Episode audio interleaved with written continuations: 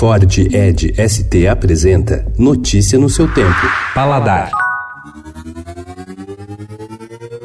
Cumaru, Puxuri, Amburana, Pacová. Confeiteiros brasileiros estão trocando as especiarias clássicas por sementes, favas e até raízes nacionais aromáticas. O arroz doce do chefe confeiteiro Rodrigo Ribeiro, por exemplo, leva todos esses temperos. No Manim, Helena Riso usou puxuri em uma sobremesa chamada Ninho de Ovos de Mandioquinha, a editora do caderno Paladar, Patrícia Ferraz, fala sobre a nova tendência. O Brasil tem uma variedade, uma diversidade, e assim, e muito tempo a gente ficou copiando os ingredientes alheios, né, importando, não sei o quê. Então tá um momento bacana assim de valorização do que é nosso e diferente do que sempre se usou, né?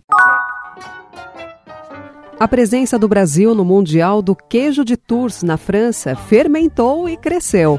O país levou 143 peças para o concurso realizado entre os dias 2 e 4 de junho e conquistou 59 medalhas: 4 super ouro, 8 ouro, 19 prata e 28 de bronze mal inaugurou e já está lotada. A Fabrique abriu as portas da sua filial na Vila Romana, em São Paulo, na sexta-feira, 31 de maio, e no fim de semana já teve fila de espera para o brunch, a padaria especializada em pães artesanais de longa fermentação, feitos com farinha importada, e folhados premiados, feitos com farinha e manteiga francesas.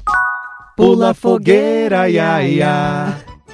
Neste fim de semana, dias 8 e 9 de junho, do meio-dia às 9 da noite, o Iguatemi São Paulo realiza uma festa junina com direito a quadrilha, brincadeiras e gastronomia típica. A ala de comida terá 12 estações que venderão quitutes por até 24 reais. Notícia no seu tempo. É um oferecimento de Ford Edge ST, o SUV que coloca performance na sua rotina até na hora de você se informar.